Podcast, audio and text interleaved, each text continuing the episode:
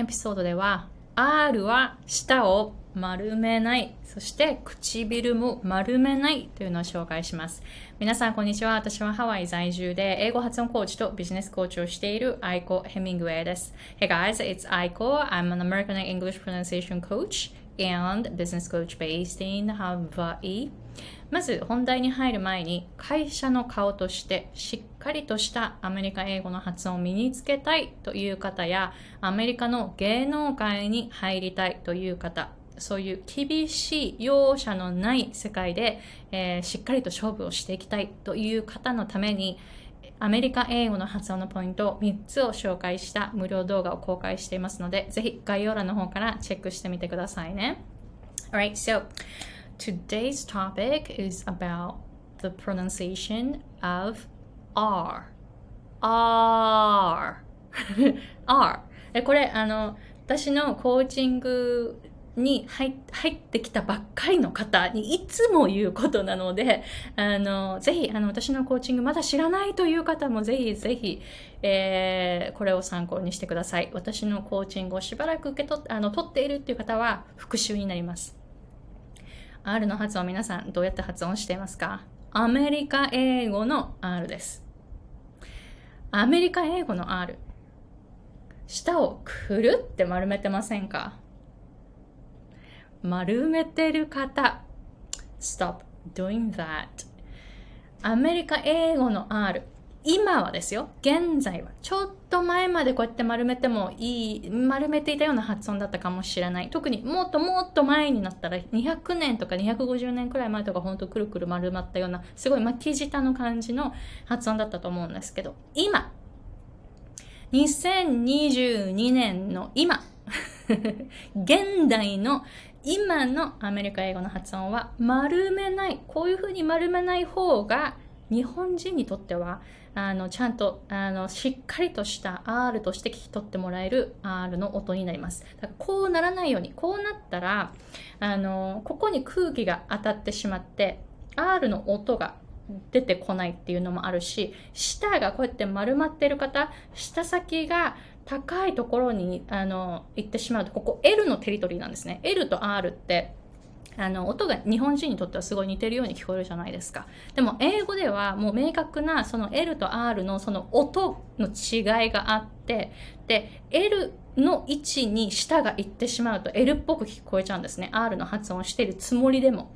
だから、あの、舌がこうくるっとこう上がると、ここちょっと L のテリトリーに入りがちなんですね。だからそっちに絶対に行かないように。まっすぐ。舌はどっちかというと、ラ、ラ、ラって今、あの、R の発音をしてますが、下。舌先は下を向いてる方が発音しやすいです。特に日本人にとってはこの発音が一番、その L、L になりがちにならなくなっちゃう。だから、あの、発音しやすくなります。そう。いいですか？まっすぐ。まっすぐ、そして、まっすぐよりもちょっと下向きになっている方が、日本人にとってはアメリカ英語の発音の R っていうのがとても発音しやすくなります。で、ちょっとギューって力入れてくださいね。ギューって力入れて、ちょっと引っ込める。で、ここに力入れないように、喉の方に力入れて、ここで音をこもらせないように、音はまっすぐ前に持ってきて、この辺に持ってきて響かせてください。私のコーチングをしばらく取っている方にはわかる表現ですよね。えー、初めての方にはちょっとちんぷんかんぷんかもしれない。でも、あの、さっき紹介した無料あの動画で発音の3つのポイント紹介してるじゃないですか。あれを見ると結構この私が言ってるこの振動とか空気の流れっていうこの今の私の説明が分かりやすくなるかもしれないからぜひ概要欄の方に行ってチェックしてみてくださいね。そう、だからまっすぐにするようにこうならない。こうならない。こうやって発音するもんじゃない。こうやって適当にわーってあげるもんじゃないんです。アメリカ英語の発音っていうのは適当に動か、舌を動かすとか唇を動かすとかそういうもんじゃないんですよ。そういう音と、あの、音ですよね。空気、振動をしっかりと、あの、何の音を発しているかっていうふうに分かるように出していかないといけないから、舌の形とか口の形じゃないんですね。どういう空気の流れを出すか、どういう振動を出すかなんです。だからその振動が出せたら、どんな形になっててもいいんですよ、口の中が。あの、そういうふうに、えー、表現するとですね。だからそういう口の形、下の位置で覚えないように。でも R は本当にこういうふうにくるってならない方が発音しやすいです。こうじゃなくてまっすぐ。まっすぐよりもちょっと下に向いてる方がいい。で、あの R の発音って、あの、単語の単語によってその R がどこに出てくるかってによってちょっと発音の違いがあ違いがあるんですね。3つほどちょっと発音の違いがあるんですけれども、そういう細かいこと、本当にこういう細かいことを学びたい方は私のコースで、本当にもう時間をかけて、めちゃめちゃあの詳しく説明していますので、もっともっと知りたいという方は私のコースをチェックしてみてくださいね。で、まっすぐにするじゃないですか。まっすぐにする。で、er, er って発音すると R、ちゃんと R の音になります。で、もう一個。唇は丸めないこと。よくなんかアヒル口とかなんかわかんないけど、こういう感じのうーとかなんかこう、特にあのアメリカ人に聞くと R の発音は right って発音するときは、うーってつけて、right って発音するといいよってこう、うーうーうーって、うーうーうーってつけるって言われるんですよね。私もあの前はそういうふうに言われていて。で、例えば right って発音するときは right って発音してたんですけど、それをしていたら、あの、発音矯正の先生に、あの、なんかすごいダブルがん、あダブルじゃない、R 頑張りすぎって言われたんですね。そりゃそうですよ。言われたから一生懸命、うーって言いながら、right, right って言ってたんです。今の発音わかります ?right じゃないですよね。right この振動って、うーじゃないんですよ。だから、あの、アメリカ人がよく、うー、うーって発音するんだよっていうの、これ、うー、うーっていう音じゃない。聞いてくださいね。うー、うーっていう音じゃない。彼らが言っている、その、うー、うー、うってつけるんだよっていう音は、うー、うー、うー、right。この振動聞こえますかむずこれね私できるようになるのに21年かかりましたこの振動ううう right. Right. Right. この音。この音は right じゃないんですよ。わかりますか？あの、うって言わ言うんだよって聞いて、この日本語のうってつけようとするじゃないですか。この日本語のうって、アメリカ人が言っている、その、うじゃないんですよ。わかります？だから、あの、例えばもう一個、not at all not at all っていうフレーズあるじゃないですか。これアメリカ人は t じゃなくてここ d にするんだよって教えてくれて、で、私はそれを d で発音して、なだどうって言ったら、違う違う違うって言われました。えー、d って言ったよねみたいな。だからわかります？アメリカ人が言っている d の音っていうのと、私たちが想像する d の音って違うんですよ。つまり、その R の音も、うーってつけるんだよっていう、このうーっていう音、私今日本語っぽくうーって言ってますが、彼らにとった音って違うんです。わかりますか？だから日本語のうじゃないんですよ。だから口を丸めないように してみてください。口を丸めたらどうなるか。W にしか聞こえません。だって下の R の音って下ですからね。して、下からの音がもう80%。で、この辺の振動をこの、うっていう形にすることによって、つけることができるんですね。う、う、う、この振動聞こえますか？う、う、う、right, う、う、う、right, right, right. この、う、う、ちょっと振動入るじゃないですか。これ、これって、うじゃないんですね。う、う、right じゃないんですよ。だから、right って言ってしまうと、R のその下の形も、その下からの振動も出てないし、うしか聞こえないから、W にしか聞こえないんです。これ本当です。私のクライアントさんも、あの、こういうふうに唇を丸めるっていうふうに習ってきてる方が多くって、で、あの、発音してもらうと、例えば、right っていう発音も、うにしか聞こえないから、white 白に聞こえるんです。正しいじゃなくて白って聞こえるんですよ。white って聞こえるんです。なので、まずは一旦今まで習ってきたその口の形とか舌の位置とか忘れてみてください。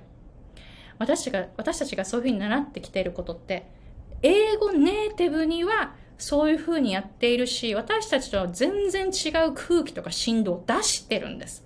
でも、例えば、こうやって口を丸めて、うって言うんだよって言ったら、私たちのその音、私たち日本語話者が出せる音って、うですよね。うじゃないんです。アメリカネイティアメリカ人が言ってる、その英語ネイティブの人たちが言ってる、そのうっていう音は、う、うっていう音なんです。日本語には全くない音。だから、鵜呑みにしないことで、あの、私、私が今まで教えてきた経験から言うと、唇は丸めない方が R の音は習得が早いです。なぜなら、下から振動を出すっていうことにまずは集中するから。one at a time. Work on one at a time. 下からの振動が80%。唇からの振動が20%。こっちの80%の下のこの、er, er, er, このーっていう振動で、今こういう形をしています。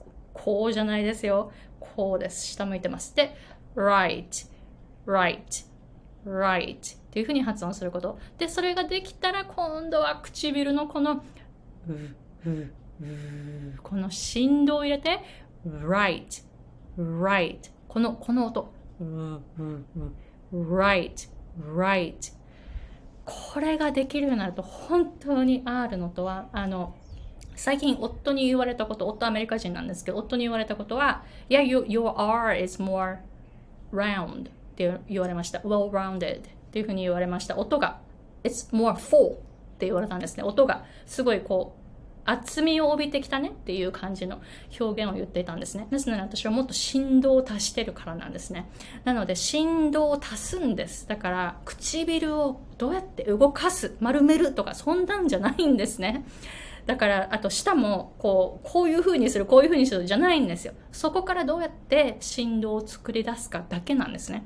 なので、あの、舌は丸めないように巻き舌じゃないですそれはもう昔の話私たちが習ってきている英語っていうのは日本で習ってきている英語っていうのは古いんですよね。多分250年以上前のあの英語だったんじゃないかなと思います。だって often っていう単語 often これは t 発音しない単語として学校でよくテストに出ていたっていう記憶があってでもアメリカに来てみんな often って言ってるし often も言ってるんですよ。T も発音するんですね。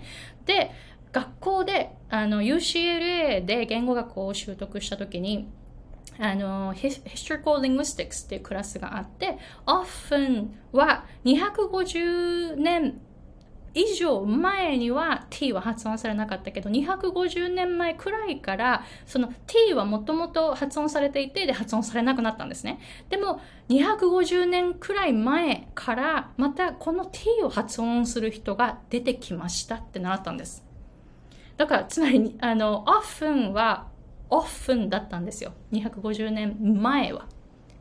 以上前は。でも250年前から今は t を発音してもしなくてもいい。また発音する人が出てきたっていう感じのあの特別な単語の一つに入ってるんですね。